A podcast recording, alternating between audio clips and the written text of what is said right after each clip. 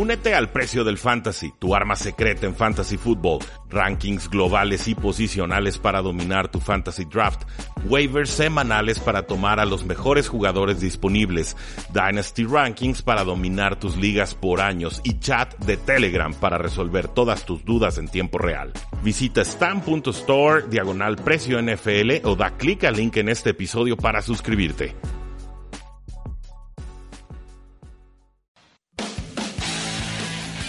Tres y fuera, donde la NFL no termina y nosotros tampoco. Rudy Jacinto y Oscar Huerta analizan todo lo que sucede dentro y fuera del terreno de juego. Previas, resúmenes, apuestas, fantasy fútbol y mucho más. Comenzamos.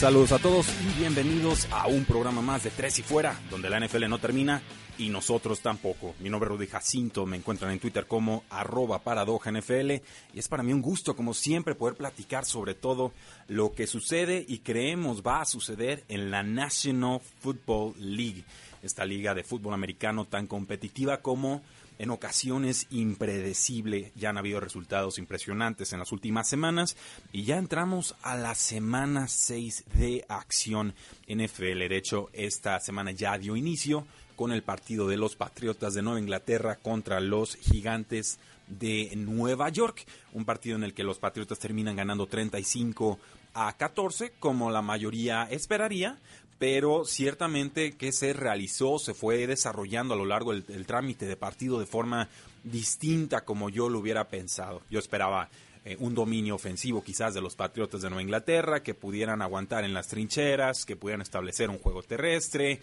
que tuvieran relativa comodidad en el juego aéreo, porque la defensiva de los gigantes de Nueva York no es para nada poderosa. Y sin embargo, lo que terminamos viendo es un duelo trabado, un duelo, un duelo cerrado en las primeras, en la primera mitad y un duelo en el que realmente las defensivas eran las que marcaban el tono eh, anotador. Entonces estamos eh, listos para analizar esto con nuestro compañero Oscar Huerta, quien esta vez no nos puede acompañar en cabina, pero como siempre es bienvenido. ¿Cómo estás, Oscar? Eh, un gusto, Rudy, estar aquí. Esta vez no, no desde cabina, pero nunca pierdo una oportunidad para debatir contigo, definitivamente. Y sí, muy rápido la semana 6, qué, qué, tristeza, la verdad, se nos va muy, muy rápido. Sí, definitivamente es, el calvario de todos los años. Pasamos meses y meses y meses anhelando el regreso del NFL y para cuando acordamos ya estamos en Super Bowl y otra vez estamos asomándonos a, ese abismo. Eh, ¿Qué te pareció este juego de los Patriotas contra los Gigantes de Nueva York que se jugó en, en Foxborough? Ganan Patriotas 35 a 14 pero insisto, en la ofensiva de los Patriotas yo la vi con, con freno de mano y sufriendo más de lo que tendrían que haber sufrido contra un rival en teoría asequible. Sí, así como dijiste, yo vi el partido también en dos fases diferentes, por así decirlo. La primera, que fue la primera mitad, afortunadamente se dividió exactamente en mitades. Eh, como dijiste, se vio con freno de mano, se vio con desconfianza. Eh, se vio Tom Brady, no sé, ya, así que decimos esto todos los años, pero ya empezó a mostrar señales de vejez. Y yo sé que decimos esto todos los años. Y afortunadamente la defensa es, es, está siendo formidable, está dando, yo creo que la mejor defensa que hemos visto de Belichick. Eh, me atrevería a decir que este es el mejor cocheo que hemos visto de Belichick y eso es decir algo. Sí, están haciendo un muy buen trabajo. La defensiva es la que está marcando el ritmo de los Patriotas en esta temporada y, de, alguna, de alguna manera le hace justicia a la historia, porque la fase inicial de la carrera de Tom Brady era precisamente esto, un administrador de juego, un, chavo joven que más o menos iba agarrando las riendas de un equipo que llega de forma, eh, pues no sé si apresurada, pero sí improvisada ante la lesión de Drew Bledsoe hace tantos, tantos ayeres, inicios del, del 2000, 2001, eh, pero era la defensa en realidad la que marcaba el, el ritmo, la que metía la tónica, la que metía el choque y entonces eran resultados muy apretados que incluso lograron eh, trabar a aquellos eh, Greatest Show on Turf, ¿no? A los, a los Rams tan poderosos de, Kurt Warner. Pero eh, volvemos a esto y volvemos ahora con un Stephon Gilmore, vemos ahora al novato Chase Winovich incluso con una anotación defensiva, vemos a, a, Hightower crecidísimo, a Calvin Hoy muy dominante como linebacker, o sea, en todas sus líneas, en realidad esta defensiva de los Patriotas es de auténtico miedo y a diferencia de otras defensivas, como quizás la de los Osos de Chicago la semana pasada, que me defraudaron, eh, no, han, no han fallado. Quizás sea por el calendario tan asequible, pero creo yo, insisto, que eh, esta defensiva es, a punta de campeonato. Sí, estoy totalmente de acuerdo en lo, lo que mencionaste ahorita de los rivales. Eh, también hay que destacarlo porque no han enfrentado más que a Búfalo y en ese partido peligró de cierta manera. Eh, no han enfrentado a ningún equipo con más de dos victorias. Entonces creo que sí ha jugado un poco de factor en eso la defensa como se ha visto, pero la realidad es que no han ni siquiera viajado a más de 300 kilómetros salvo el partido de Miami y todos sabemos qué pasó contra Miami. Sí, se, ha estado muy cómodo el calendario de los Patriotas, es cierto. Eh, a su favor, pues bueno, no puedes derrotar más que al rival que te ponen enfrente, ¿no? Entonces, incluso en las palizas o incluso en los duelos contra rivales en teoría más fáciles, podemos extraer conclusiones y ya luego cuando se enfrenten a un equipo más, más duro, pues podremos ver si esas conclusiones serán acertadas eh, o no. Eh, sobre los gigantes de Nueva York, Oscar, también hay que mencionarlo, muy mermados, sobre todo al ataque, sin su corredor titularse con Barkley, sin su receptor número uno, Sterling Shepard, fuera por conmoción sin su ala cerrada número uno, Evan Engram, sin, eh, se me está escapando otro nombre, sin su corredor número dos, Wayne Gallman también se, conmocionó la semana pasada, eh, y un quarterback novato, ahora sí que muy limitado en cuanto a las armas que tenía a su disposición. ¿Nos permite este juego hacer alguna evaluación de, de Daniel Jones? Yo a él lo veo de alguna manera que cada semana pues va perdiendo fuelle, ¿no? Llegó con toda la euforia del mundo y dando algunos resultados, pero a medida en que avanzan las semanas creo que las defensivas se están ajustando bastante bien a lo que en estos momentos puede eh, ofrecer como amenaza Daniel Jones. Creo que perdimos a Oscar en la línea. Oscar, ¿nos, nos escuchas? Bueno, eh, seguimos de todas formas hablando de este partido de los Patriotas de Nueva Inglaterra contra los Gigantes de, Nueva York. Una victoria bastante abultada de los Patriotas, pero eh, parece que ya tenemos a Oscar en la línea. Sí, ya. Eh, perfecto. Oscar, bienvenido. ahora, ¿qué, podemos extraer a modo de análisis de los Gigantes de Nueva York? Muy mermados al ataque, pero finalmente le dieron buena pelea a los Patriotas. Se fueron 14 a 14 al medio tiempo, incluso con una anotación defensiva. Eh, mira, como decías, podemos ver desde el primer partido de Daniel Jones que fue contra Tampa Bay, llegas a un partido que no sabe nada de ti y dices cómo se van ajustando las defensas. Tú mismo lo dijiste. Y también hay que ver la calidad de defensas que, ha enfrentado. Si vemos los últimos dos partidos, ha enfrentado dos defensas muy, muy buenas y evidentemente no vas a jugar igual de bien. Eh, de este partido en sí es muy, muy difícil evaluarlo por las, las fallas y las faltas, más que nada que dijiste del fue a la cerrada sus dos corredores y su receptor, que yo no diría receptor uno, yo creo que Golden Tate va a terminar siendo su receptor uno, pero ha encontrado una química importante con Sterling Shepard. Entonces, de este partido yo no le vería mucho porque en realidad está jugando contra el mejor equipo de la NFL en su cuarto o tercer partido de su carrera. Entonces es difícil evaluarlo como tal. Coincido, coincido, no hay que extraer conclusiones demasiado apresuradas en este juego, que además era semana corta y en, semana corta la planeación es, es más difícil de realizar y los jugadores siguen muy cansados, muy golpeados de los juegos de domingo.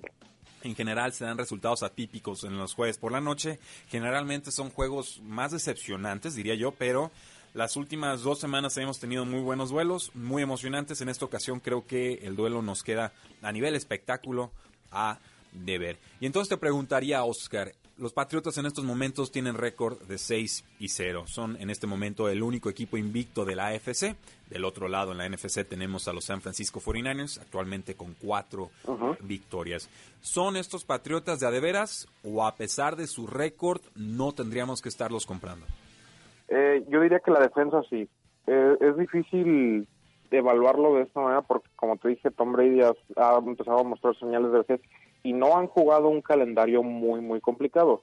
La defensa definitivamente lo es y la ofensiva, pues conocemos a Tom Brady. Creo que si sigue la defensa así, es capaz de ganar los partidos a sus 42 años o a sus 35 o a sus 25. Entonces, lo que hay que analizar es, es el resto del calendario y en realidad si está a la altura de lo que tú pondrías como un equipo que iría 6 y 0. Entonces, yo, yo me puse, me estuve revisando y la realidad es que no. Viajan, a, el viaje más largo que hacen es esta semana 13 y es a Houston. De ahí en fuera no van a viajar fuera de, del radio de cinco o seis estados que tienen alrededor de Massachusetts. y eso es algo importante, sobre todo para el mismo coreback, que tiene una edad que no puede andar viajando como todo. Eh, regresando a la pregunta original, 6-0, no diría 6-0 en cualquier otro calendario, porque yo creo que los Patriotas tienen el calendario más alto en toda la liga. La defensa definitivamente lo es. Tom Brady necesita agarrar poquito más ritmo como siempre lo hace y eh, serían el equipo de 6-0 en cualquier otro calendario. ¿Qué han hecho los Patriotas hasta el momento? Derrotaron 33 a 3 a los Steelers, 43 a 0 a los Dolphins, 30 a 14 a los Jets de Nueva York. 16 eh, a 10 a los Buffalo Bills, hasta ahora su juego más cerrado. Los Redskins perdieron 33 a 7 contra ellos y ahora este resultado de 35 a 14 contra Gigantes de Nueva York. ¿Qué les espera? Les espera eh, jugar contra los Jets, jugar contra Browns, viajar a los Baltimore Ravens, jugar contra las Águilas de Filadelfia, contra Cowboys, Texans, Chiefs, Bengalíes, nuevamente los Bills y nuevamente los Dolphins. Así que sí, no, no, no van a viajar prácticamente, la división está muy a modo. Eh, vamos, los Buffalo Bills sí son rivales a, temer, son rivales considerables, tienen una gran defensiva. Y peligraron. Sí, y los Jets de Nueva York pues apenas van a recuperar su quarterback titular y los Miami Dolphins ni se digan, ¿no? Ellos están peleando por la primera ronda del próximo año. Entonces, eh, sí parece que todo se alinea para que los Patriotas de Nueva Inglaterra tengan esa semana de descanso en postemporada, pero también la tan importante localía. O sea, si alguien quiere llegar al Super Bowl desde el lado de la AFC, lo más probable es que tenga que pasar por Foxboro y eso desde hace dos décadas es una asignatura muy, muy complicada, Oscar. Vamos a una pausa y regresamos a Tres y Fuera.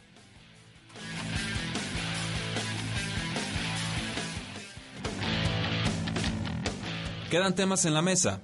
Ya regresa Tres y Fuera.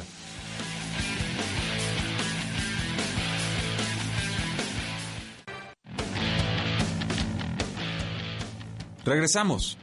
Tres y fuera.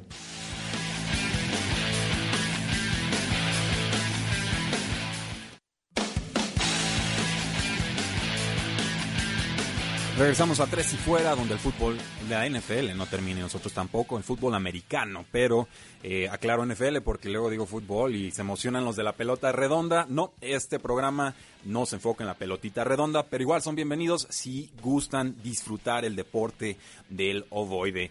Eh, Oscar, seguimos contigo en la línea. Esta semana 6 descansan cuatro equipos, los Buffalo Bills, los Osos de Chicago, los Indianapolis Colts y los eh, Oakland Raiders. Es, llegamos a ese momento de la temporada en la que cuatro o más equipos descansan y esto pues nos complica primero el tema de las apuestas y nos complica segundo el tema del fantasy football. Los que juegan fantasy football saben que cuando llegan las semanas de descanso tenemos que recurrir a opciones que no son nada vistosas, pero hay que sacar adelante esas eh, distintas semanas. Eh, tenemos un comentario del público, Francisco Robles nos dice, saludos, los escucho todos los sábados, ojalá el programa fuera de dos eh, horas. No, hombre, nosotros encantados de tener un programa de hasta diez horas, pero en una hora tenemos que hacerles llegar toda la información relevante de la, de la semana, definitivamente. Pero si quieren más información, pues suscríbanse al podcast de Tres y Fuera desde su celular, en cualquier dispositivo. Ahí les va más o menos lo que hacemos a lo largo de la semana. El lunes, un top ten de lo que sucedió. El martes, un resumen de la semana anterior. El miércoles, algún programa especial. En esta ocasión tuvimos un análisis de analíticas de la NFL con gente de España paradigmas, adopción por equipo y métricas avanzadas. Y este día, ayer viernes, tuvimos una previa de la semana 6, donde nos enfocamos un poco más en lo que sucede en el emparrillado. Aquí le tratamos de dar un saborcito extra, metemos fantasy fútbol y por supuesto el tema de las apuestas. Ahora, Francisco Robles nos pide un parlay. Un parlay es una combinación de apuestas con un efecto multiplicador, más arriesgado, pero el premio se vuelve de mayor. Oscar nos dice que quiere recuperarse de la semana pasada porque perdió. ¿Qué le podrías decir al buen Francisco Robles? No, pues que nos haga caso para empezar, porque la semana pasada finamos nuestro parlay de cinco equipos. Fue un parlay que resultó pagando más 766, significa que te, por cada 100 pesos que le apostaras, te pagaba 766 pesos, este, incluyendo la sorpresa de la semana que, que señalé que era la de Green Bay. Eh, esta semana, por supuesto, que vamos otra, otro parlay. Esta vez va a ser de tres jugadas. El parlay que va a pagar más 595 significa que por cada 100 pesos te paga 595. Esta semana me gusta Seattle menos uno y medio, Kansas menos cuatro y medio. Kansas yo creo que tiene que rebotar. Y el under de San Francisco contra Rams es un juego divisional con una defensa muy, muy buena y una ofensiva que está batallando un poco sin su corredor estrella. Entonces, ese es el parlay de la semana y me encanta. Básicamente, entonces tomamos la línea de Seattle, tomamos la línea de Kansas City y tomamos las bajas de marcador combinado entre Los Ángeles Rams y los San Francisco 49ers. Esa es tu recomendación y paga cuánto? Más 595 por cada 100 te paga 595 pesos. Háganle caso, si traigo a Oscar al programa es precisamente porque el muchacho apuesta y le sabe y a largo plazo le ha ganado. Oscar, entonces vamos analizando todo lo que sucede en esta semana 6. Comenzamos con el juego de las Panteras de Carolina que visitan a los Tampa Bay Buccaneers. La línea del over-under está en 48 puntos combinados y es favorito Carolina a domicilio por un punto y medio. ¿Qué esperamos de este duelo? Eh, espera un duelo cerrado, un duelo con muchos, muchos puntos. Este, Carolina ha funcionado muy, muy bien a la ofensiva sin su coreback titular. Curiosamente, Kyle Allen ha, jugado muy, muy bien. Y Tampa Bay ni se diga, la mano de Bruce Arians se ha notado cada vez más. Jameis Winston está siendo lo que todo el mundo soñábamos que iba a ser hace cinco años. Y va a ser un juego de muchos puntos, pero creo que la casa, la casa me gusta. Me gusta mucho que me gusta mucho Tampa cómo ha jugado y sobre todo en casa. Creo que va a ser de... El over me gusta, si es que quieren meter algo en este partido y yo creo que Tampa Bay se lo lleva. Vaya, yo me voy a quedar con las Panteras de Carolina y es sobre todo por su defensiva y su buena secundaria que este año podría tener el mejor cornerback de la temporada, que es eh, Bradbury. Es alguien que normalmente ha podido limitar al receptor número uno Mike Evans de los Tampa Bay Buccaneers, aunque los Bucks han podido producir bastante con su receptor número dos, Chris Godwin. Eh, las Panteras de Carolina al ataque son Christian McCaffrey, pero la semana pasada pudieron abrir un poco más el juego con sus pases a los receptores abiertos. Creo que la clave para Tampa Bay es contener a Christian McCaffrey y lo podrán hacer si sobrecargan la caja o la línea de golpeo algo que Tampa Bay sí ha hecho contra otros rivales en esta temporada. Son de los equipos que más sobrecargan esa línea de golpeo y entonces forzar a que Kyle Allen les tenga que ganar por aire. Creo que si logran no, no desaparecer, porque es imposible desaparecer a Christian McCaffrey, pero si logran contenerlo, entonces sí puedo ver eh, el upset aquí de los Tampa Bay Buccaneers. De todas formas, voy a tomar a, a Allen y de él me preocupa que sí ha tenido fumbles, no intercepciones, pero sí fumbles en los últimos duelos.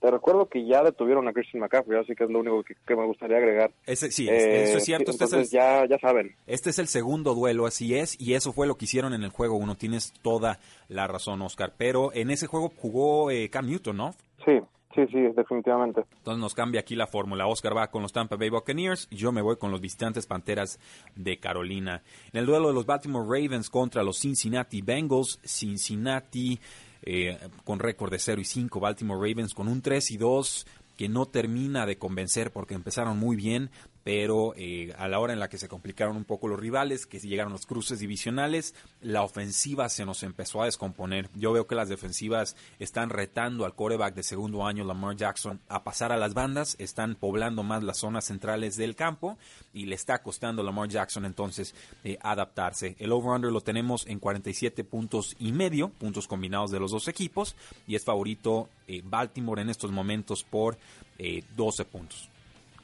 Eh, a mí me gusta Baltimore, definitivamente. Yo creo que no, es un juego que se le deba de complicar mucho. Sí, es divisional y todo lo que quieras, pero la realidad es que Andy Dalton no ha funcionado para nada. No, no sé qué está haciendo el coach Zach Taylor, porque hasta corridas por el centro con Andy Dalton está mandando. No, no entiendo qué, qué logra o qué está intentando hacer. Eh, Baltimore, como dices, empezó muy bien, luego bajó, tuvo dos partidos ahí medio raros y luego rebotó contra Pittsburgh, pero también lo arriesgó. Eh, me gusta este juego para que hagan como que demuestren que sí son el equipo de los primeros dos partidos. Y sí, sí me agrada Baltimore para que cubra la línea, de hecho. Bueno, pues yo creo que aquí regresa el juego terrestre de los Baltimore Ravens. Creo que la secundaria de Cincinnati no va a poder detener lo que proponen los eh, Ravens en este partido. Nada más vigilar la lesión de Marquise Brown, que ha sido muy utilizado sobre todo en zona roja, pero que viene acarreando una lesión de pie. Yo aquí más bien creo que el ala cerrada, Mark Andrews, sería quien termina de explotar. nos vamos a ir entonces los dos con los Baltimore Ravens. Eh, los Cleveland Browns reciben a los Seattle Seahawks, un juego bastante intrigante por el momento que están viviendo las dos franquicias. Este over-under lo tenemos en 47 puntos combinados y es favorito Seattle de visitante por un punto. Eh, sí. Eh, se, me hace un poco corta la línea, sinceramente, después de ver a los Cleveland Browns la semana pasada. Cómo les corrió el balón en San Francisco fue algo que me llamó mucho la atención, sobre todo porque los Seattle Seahawks todos sabemos que les encanta correr el balón. Ahorita Chris Carson está agarrando ritmo, está agarrando calor y la verdad es que yo creo que van a atacarlos por tierra muchísimo y usar a Russell Wilson solo cuando tenga que usarlo. Cleveland se ha visto muy muy deficiente en ambos lados del balón, no es definitivamente no es el Cleveland que esperábamos. Odell Beckham ya ya de hecho ya incluso hasta empiezan a circular rumores de un trade y que no está encajando y que y muchísimas cosas. Yo creo que este juego puede ser el que termine de hundir a Cleveland en la realidad por las expectativas que tenían, eran demasiado altas. Sí, totalmente, definitivamente. El talento sí llegó, el roster sí, tiene una abundancia de talento, esa parte del análisis creo que no, no le erramos la mayoría de los analistas, pero sí el tiempo de integración o la amalgama o la química no se está dando como tal creo que están utilizando a Baker Mayfield de forma distinta a como sí llegó a explotar la temporada pasada. Creo que le está costando leer a las defensivas, busca su primera lectura de pase, no la encuentra y entonces ya se está escapando sobre todo a la derecha, no está teniendo paciencia en el bolsillo. El único ofensivo que parece estar funcionando es el corredor Nick Chubb, pero incluso él de repente se mete en estos guiones de juego negativos y no puede producir de buena manera. Y, Odell Beckham Jr. yo creo que es la primera vez que mencionamos su nombre en estas seis, siete semanas que llevamos de, programa al aire. Y no por algo bueno. Es, es, increíble, o sea, hablamos de su reloj en la semana 1 y 2 y, y, nada, no, no, no ha producido, no lo encuentran. De hecho, están intentando forzarle el balón, creo que tuvo un pase y un acarreo o dos acarreos que lo cual a mí se me hace un poco innecesario. No no no porque tengas el nombre, el renombre de jugador tienes que forzarle la bola porque al final de cuentas nomás te va te va a perjudicar. Sí, estoy de acuerdo en eso. Entonces yo me voy a ir con los Seattle Seahawks a pesar de que están a domicilio. Entiendo que tú también, Oscar, y que los tomarías con todo y la, el puntito de, colchón ahí que les, pusieron de handicap. Perfecto. Eh, los vikingos de Minnesota. Empezamos el análisis en este bloque. Posiblemente nos lo tengamos que llevar eh, o continuar en el siguiente. Águilas de Filadelfia se enfrenta a los vikingos de Minnesota, unos vikingos que en estos momentos tienen un récord de, corre mi celular, tres victorias y dos derrotas, y Águilas tiene tres victorias y dos derrotas. Es difícil ganarle a los vikingos de Minnesota como locales, son favoritos los vikingos por tres puntos, el over-under eh, puntos combinados es de 44 a mí me gustan las Águilas de Filadelfia y entiendo todo lo que plantean los vikingos, sobre todo como locales en defensa y con un juego terrestre que cada que les funciona dominan. O sea, Dalvin Cook corre mucho, ganan. Dalvin Cook no puede correr, pierden. Es, así de básico el análisis con vikingos. Águilas de Filadelfia es de los mejores deteniendo la corrida, o lo ha sido en años anteriores. Creo que este año la línea defensiva no es la de otras campañas, pero alcanza. Ok. Sí, no, mira, lo que este, me llamó mucho la atención que dijiste que Dalvin Cook marca la narrativa del partido. Es parecido a lo de Dallas cuando no corre Elliot. Dalvin Cook hasta ahorita tiene unos números impresionantes, pero también va eh, contra su partido más difícil. Filadelfia sí es la mejor defensa contra corrida y lo ha sido contra la corrida desde el 2016, lo cual es algo que sí cabe resaltar mucho. Sí, Vikingos es muy bueno en casa, pero pero depende su juego totalmente, ahorita por lo menos, de Dalvin Cook. Eh, Kirk Cousins ya empezó a jugar un poco mejor después de todo lo que pasó con Stefan Diggs, que pidió trade y todo eso pero aún siguen dependiendo de su corredor. Y la realidad es que Cousins ha, sido golpeado un poco. La línea ofensiva, el centro Garrett Bradbury no ha sido lo que esperaban. Y las Águilas de Filadelfia el partido pasado tuvieron 10 capturas de Córdoba contra los Jets, es cierto, pero son 10 a fin de cuentas. Sí, aquí creo que la clave para las Águilas es contener a Dalvin Cook, no permitirle que se escapen sus corridas de zona hacia las bandas, que creo que lo, van a lograr, y entonces obligar a que los vikingos tengan que ganar con el brazo de Kirk Cousins. Si esto se convierte en un duelo entre Wentz, Carson Wentz, el quarterback de Filadelfia, y, Kirk Cousins, si esos son los dos factores claves para generar ofensiva, creo que a las Águilas de Filadelfia ya habrán ganado mitad del duelo. Eh, cerramos este segundo bloque y regresamos a Tres y Fuera. No te vayas, ya regresa Tres y Fuera.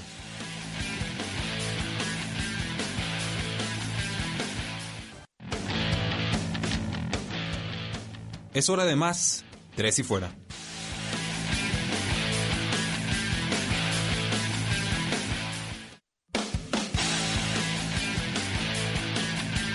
Llegamos al tercer cuarto de Tres y Fuera. Mi nombre es Rudy Jacinto. Me encuentran en Twitter como arroba NFL. Tenemos a Oscar Huerta en la línea y seguimos analizando todos, todos, todos los duelos de la semana 6. Eh, Oscar, tenemos a los Jacksonville Jaguars como locales enfrentándose a unos muy crecidos Santos de Nueva Orleans que no han perdido un juego desde que perdieron a su quarterback Drew Brees y tuvieron que poner a Teddy Bridgewater en la titularidad. Y por si fuera poco, ya Teddy Bridgewater aflojó bracito y jugó bastante bien por aire la semana pasada contra los Tampa Bay Buccaneers. ¿A quién tomas en este juego y por qué?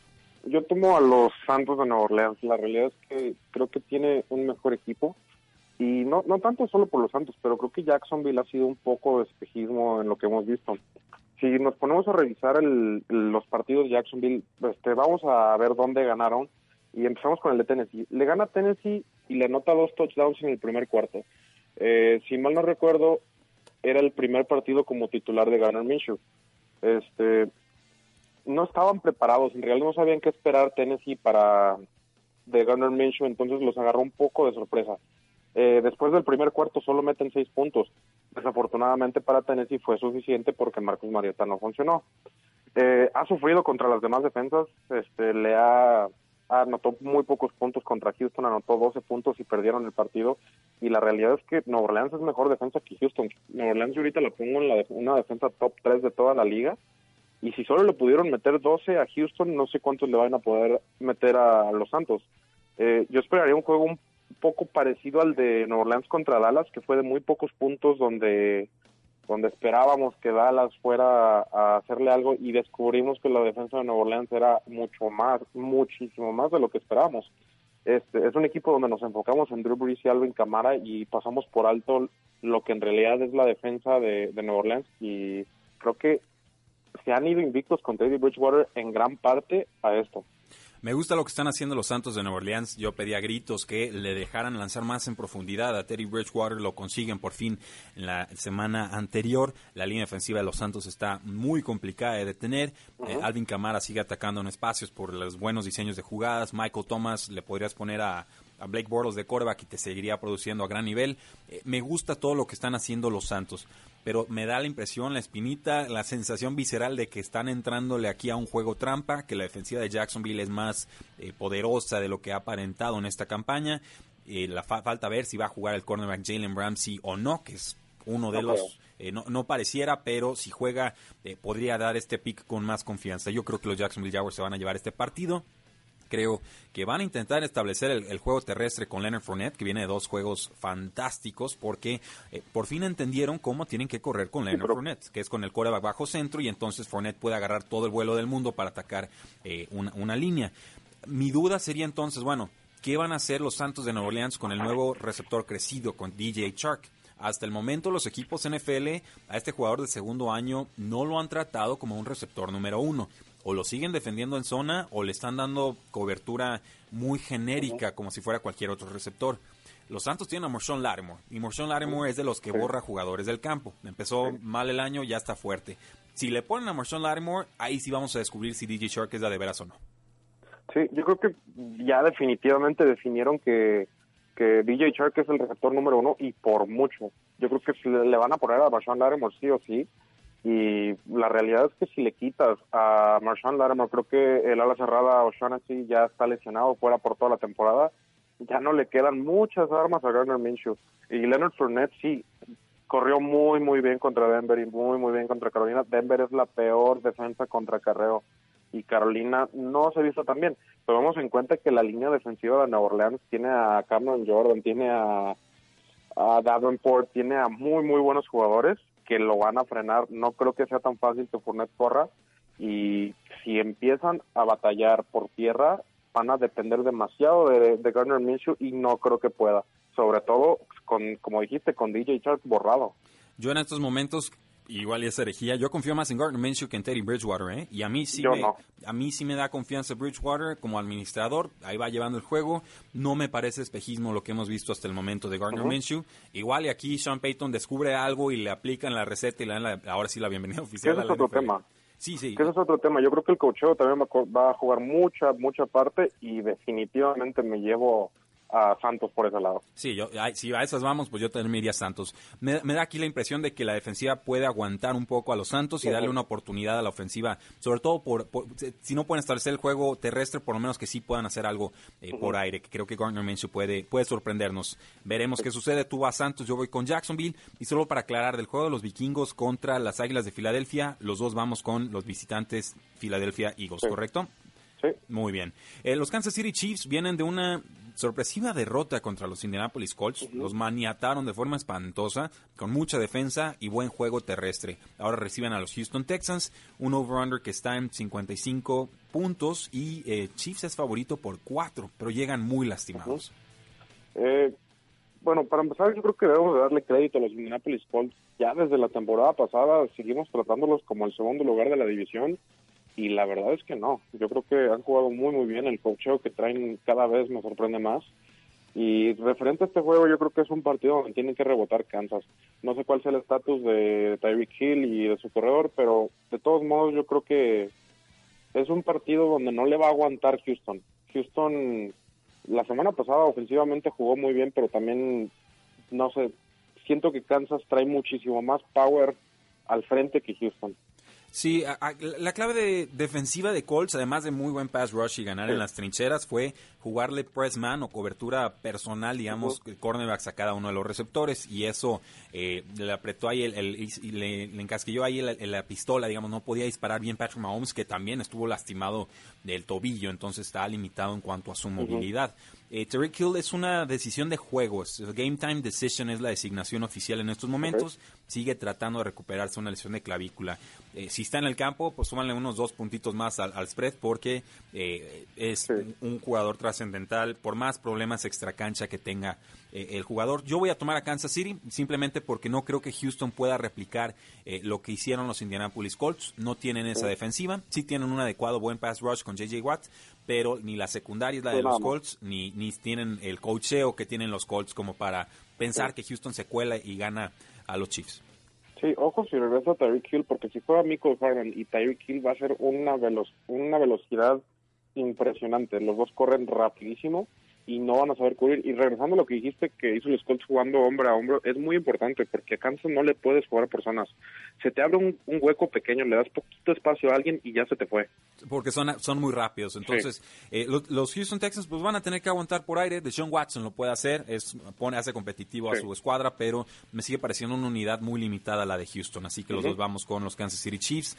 En el Tank Bowl, el que gana pierde. Miami Dolphins recibe a los Washington Redskins que acaban de correr a su coach Jay Gruden. Y lamento informarle a la afición de Redskins que no se resuelve el problema porque ahí sigue el dueño y ahí sigue el general manager Bruce Allen y el dueño Dan Snyder. Ahorita está Bill Callahan, dijo vamos a correr y correr y correr. Eh, ¿A quién tomas en este juego?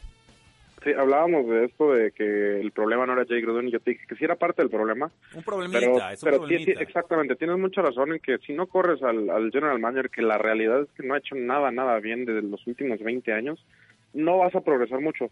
Eh, yo tomo a los Miami Dolphins en este juego. Eh, la verdad es que de los, todos los corebacks de los Redskins no, no se hace mucho y prefiero a Josh Rosen en este partido que, que viene de bye week, viene de descansar, viene de, planear un poco más, de entrenar con el primer equipo muchísimo más. Y es, pues, que es en casa de Dolphins. A fin de cuentas, en un partido como este, la casa tiene que valer algo y creo que se lo llevan los Dolphins. Yo lo que tuve que reflexionar es, bueno, cambio anímico del equipo. Estaban fastidiados con el entrenador anterior. Adrian Peterson dijo que esta ha sido la mejor semana de entrenamiento que han tenido como equipo desde que él está con esta franquicia. Y me pregunté, bueno, si no confiamos en los quarterbacks ni de uno ni de otro lado, porque los dos tienen sus limitaciones, unos por falta de talento o oportunidades, otros por falta de línea ofensiva y, y talento alrededor, podrán, ¿quién puede establecer el juego terrestre? Que es la forma más quizás más conservadora, pero más segura para en este caso para que muevan el balón. Yo creo que los Redskins sí van a poder correr. Yo estoy pensando que Adrian Pearson va a tener un buen partido y creo que ahí van a controlar el tiempo de posición y además que los Redskins tienen más control en cuanto al pass rush que le pueden ejercer a Josh Rosen de lo que los Delfines de Miami ahorita le pueden hacer a cualquiera de los corebacks rivales. Creo que va Case Keenum de titular. Yo me voy a quedar con los eh, Washington Redskins. Este over-under está en 42 puntos y es favorito Redskins por 3 puntos y medio, pese a que visita. Sí, de hecho, justo eso es lo que me preocupa, que van a correr demasiado el balón y no sé si Adrian Peterson logra aguantar ya. Eso es lo que a mí me brinca y la verdad es que mi Drake a mí se me un corredor bastante, bastante bueno eh, simplemente pues, obviamente no tiene equipo. Sí, yo el año pasado dije que Adrian Peterson ya iba de salida y me cayó toda la boca, así que yo ya acabé de cuestionar a Adrian Peterson, yo creo que va a tener un gran juego y, veremos qué es lo que sucede. Quizás el mejor duelo de la semana, Oscar, Los Ángeles Rams reciben a los San Francisco 49ers, Ángeles Rams con tres victorias, dos derrotas, San Francisco con marcha invicta de eh, cinco victorias, he dicho cuatro, ¿verdad? Ahorita están con, no, 4 y 0 están los San Francisco 49ers, 3 y 2 Los Ángeles Rams. Over-under de 40, de 50 puntos y medio. Subió, subió dos puntos la línea, eso es bastante. Rams favorito por 3. Yo voy a tomar a los Rams porque aquí hay semana de descanso, o más bien hay, hay semana extra o tiempo extra para que Sean McVay haga su plan de juego. Con tiempo extra para planear, Sean McVay tiene récord de 10 victorias y una derrota. San Francisco es un rival que conoce, necesitan ganar. Eh, rápidamente, ¿qué opinas de este juego? Y regresamos de la pausa para eh, redondear el análisis. Eh, pues rápidamente, yo, yo voy por San Francisco por, por muchas razones. Y mencionabas el over-under de 50, lo mencioné en mi parlay, se me hacen demasiados puntos. La verdad es que la defensa de San Francisco ha estado muy, muy bien ha quitado muchos balones y la ofensiva de Rams no ha estado del todo como la recordábamos el año pasado. Pues ahí lo tienen, vamos a una pausa y regresamos a Tres y Fuera. Pausa y volvemos a Tres y Fuera.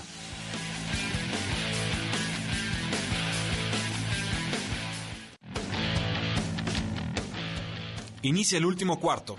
Tres y fuera.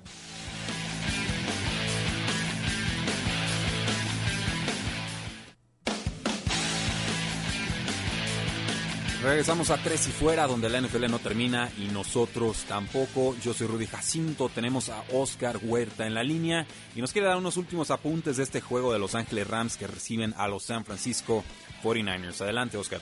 Sí, más que nada respaldar de la razón por la cual escojo a los 49ers.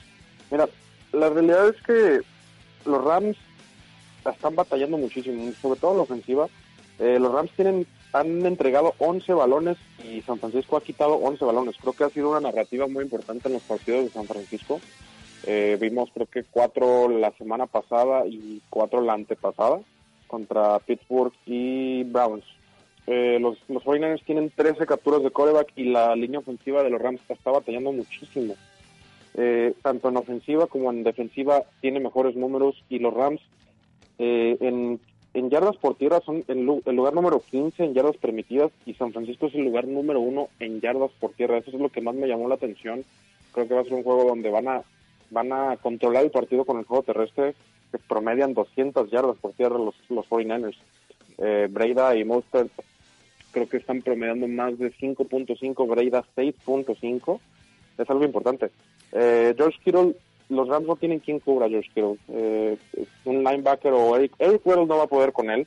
Aquí Talib parece que ya no quiere jugar. Ha sido muy, muy deficiente el perímetro de los, de los Rams. Y la realidad es que ahorita está jugando mucho mejor San Francisco. Esperábamos algo como el año pasado, donde eran muy superior, pero, pero están jugando mucho mejor San Francisco y creo que se puede llevar la división. Yo veo a los Rams eh, con, entre la espada y la pared, momento definitivo, se les escapan los Seattle Seahawks, se les escapa a los San Francisco 49ers. Eh, Sean McVay contra Kyle Shanahan es un duelo de época, este va a ser un juego verdaderamente un deleite para los que amamos el fútbol moderno y el fútbol eh, analítico de, alguna manera. entonces yo voy Rams, tú a San Francisco, nos escribe Bob Sanz y nos dice, sí Rudy, estoy contigo, Oscar está equivocadísimo, Adrian Peterson y Case Keenum van a despedazar a los Dolphins. Esto nos lo dice Bob Sanz, que sabemos... despedazar así como que en un partido está difícil. Veremos. Eh, nos dice Arturo Alonso también en comentarios. Entonces no hay quien pueda toserle en la cara a los Patriots. Eh, en, temporada regular no creo. ya en postemporada tendremos que ver. Es Patriots. Tendremos que esperar al partido de Dallas o de Kansas. Así es. En la realidad, incluso así, no no veo. Dallas ahorita está jugando no, no muy bien. No está jugando como todos creemos que está jugando. No le ha ganado ningún equipo con una victoria. Eh, igual, igual, la visita de los Baltimore Ravens por ahí de la semana 9 podría, podría, ser un buen barómetro con los Patriotas. Oscar, tu equipo Arizona Cardinals recibe a unos mermados y lastimados Atlanta Falcons, lastimados en su autoestima sobre todo. Yo voy a tomar a los Falcons porque son más consistentes en generar puntos, aunque no tengan juego terrestre, la línea ofensiva no esté jugando bien y la defensiva sea de lo peorcito de toda la NFL. Sí, me darás contra, contra Arizona siempre toda la temporada, estoy 100% seguro. Y yo tomo Arizona. Yo tomo Arizona porque llegan muy, muy lastimados los Falcons. Eh, Arizona viene de su mejor juego, aunque fue contra los Bengals. Y el juego terrestre ha lastimado mucho a los Falcons. Y el juego terrestre de Arizona está levantando por fin. Eh, un juego que te diría a través de muchos puntos, pero me regañaste la semana pasada porque Arizona no define en zona roja. No, nada. Si logra corregir eso, de verdad va a ser muchísimos puntos en el partido. Yo, yo comienzo a sospechar que eso no lo va a corregir este año, porque todavía eh, sobre todo falta, falta línea ofensiva y entonces eh, sé que Paco sí. puede producir esas yardas y esos puntos y que si no ganan, bueno, igual y la próxima semana ya vemos despedido al head coach Dan Quinn, eh, que de todas formas creo que ya va de salida. es responsable por despedirse el coach. Ahí estás. Los Broncos de Denver reciben a los Tennessee Titans, unos Titans que siempre ganan a domicilio y siempre pierden en casa. Los Broncos por fin le ganaron eh, bueno, tuvieron su primera victoria, un buen juego contra los Ángeles Chargers. Está feo el juego, el over-under está en 41 puntos, favorito Broncos por dos y medio y los voy a tomar para ganar este duelo. Yo voy Broncos, este, la verdad, Joe Flaco me ha gustado muchísimo más de lo que esperaba, no no no voy a mentir. Es que no esperabas nada, Oscar, no esperabas sí, la, la realidad es que nadie esperaba nada de Joe Flaco. Ha jugado bastante bien, creo que le falta un poquito más de armas por aire porque no Fant no ha sido lo que lo que se prometía definitivamente TJ Hawkinson era el mejor a las cerradas de, este draft. Eh, Philip Lindsay ha jugado mucho, muy muy bien, otra vez está demostrando por qué se quedó con el puesto el año pasado y otra vez se quedó con el puesto este año. Yo voy Broncos porque Tennessee simplemente no sabes qué esperar y y es un volado. Yo, yo voy Broncos. Son dos buenas defensivas, pero Broncos es local, la altura pesa y no hay mucha diferencia ahorita entre Marcus Mariota y Joe Flaco, tristemente. Eh, Marcus Mariota puede jugar muy bien, pero creo que le falta más arriesgar con el balón, así aunque caben intercepciones o, pases incompletos, no, no ha cambiado el chip, no, no tiene ese, ese instinto asesino que creo que se necesita para ir a ganar a Mile High sería mantener el ojo en Derrick Henry porque la defensiva de Broncos ha estado débil contra la corrida. Entonces creo que van a depender mucho de Derrick Henry. Incluso así no creo que sea suficiente. Los vaqueros de Dallas visitan a los Jets de Nueva York, unos Jets que por fin recuperan al quarterback Sam Darnold, ya curado, sanado de su mononucleosis. Eh, pero los Jets están muy mermados, la defensa está muy parchada, la línea ofensiva es mala, el pobre Le'Veon Bell le dan 30 toques y saca como 65 yardas, o sea, nada. Eh, y Dak Prescott pues, necesita recuperar sensaciones porque perdieron contra Santos y perdieron contra Green Bay, los dos, las dos pruebas fuertes de la temporada.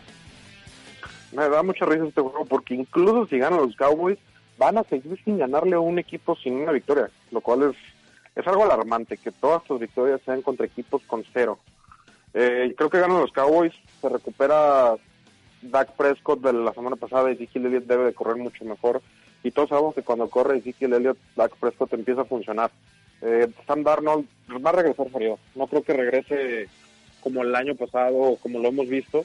Van a depender todavía muchísimo de Le'Veon Bell y no, no va a ser suficiente. El over-under de ese juego de Vaqueros de Dallas contra los Jets de Nueva York está en 45 puntos, puntos combinados, y el spread está a favor de Dallas por 7 puntos, Oscar. Sí. Son se me hace un poco... Un sí, exactamente. sí, sí, se me hace poquito. Yo creo que se han fijado en, los Cowboys y como que la ofensiva no ha funcionado tanto en los últimos juegos, pero se me hace poquito. Yo creo que va a ser un partido de un solo lado. De hecho, me gusta el under por lo mismo. Yo creo que hace muchos puntos Dallas, pero Jets se va a ver muy, muy deficiente.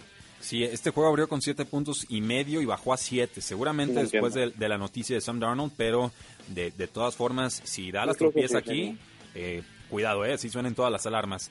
Los Pittsburgh Steelers visitan a Los Angeles Chargers, eh, van a llegar con su quarterback número 3, Oscar Devin Hodges, eh, no se recupera Mason Rudolph de su conmoción a tiempo y además pierden a eh, ¿Quién fue? A James Washington, su receptor número 2, número 3. Juju Smith-Schuster no aparece.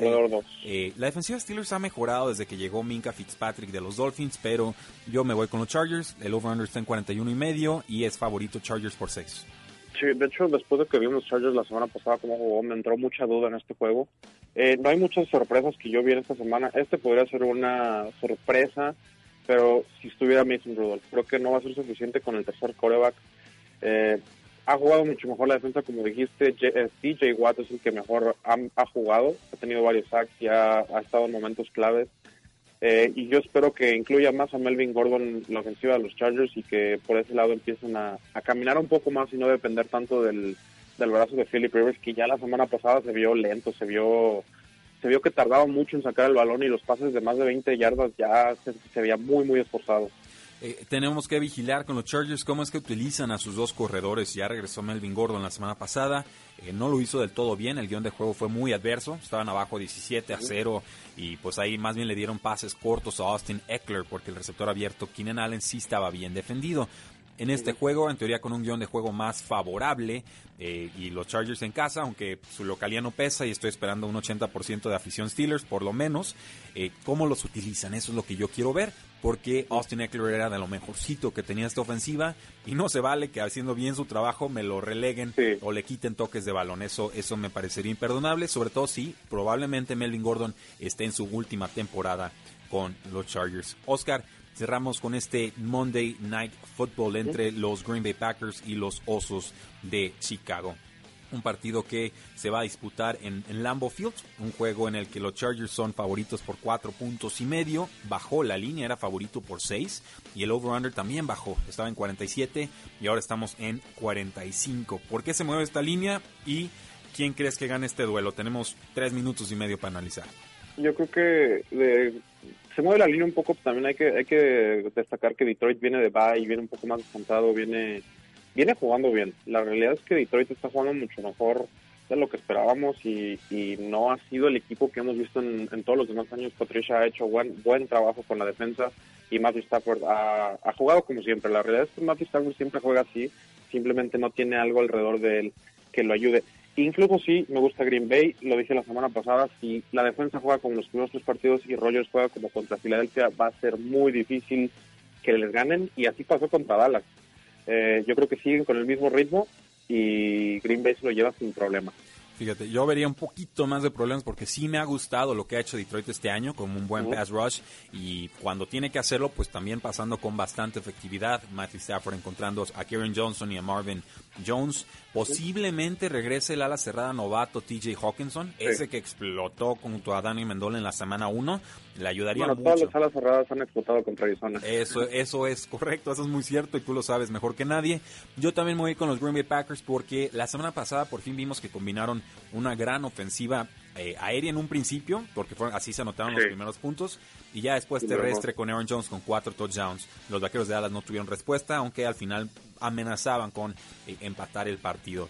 Con Detroit, pues a remolque, duelo divisional, de visita, eh, han hecho bien las cosas. Yo pensaría que aquí se les acaba el eh, gas. Pues vaya, vaya análisis, Oscar. Muchísimas gracias por habernos acompañado el, el, día de hoy. Teníamos una cartelera bastante completita. Recuerden, cuatro equipos que no van a estar jugando en esta semana, así que de, alguna manera se va reduciendo el calendario. Y para los amantes de la NCAA o el fútbol americano colegial, pues les aviso, en estos momentos Oklahoma número 6 se enfrenta a los Texas Longhorns número 11. Pónganle partidazo. Eh, sí, partidazo, está ganando Oklahoma 7 a 0.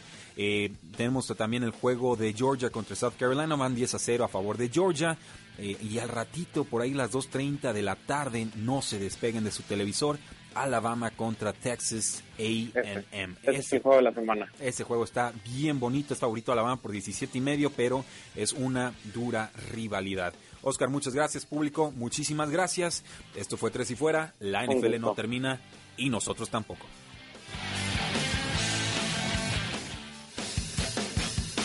No olvides seguirnos en tresyfuera.com y en todas nuestras redes sociales.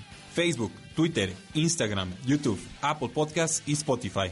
Porque la NFL no termina y nosotros tampoco. Tres y fuera.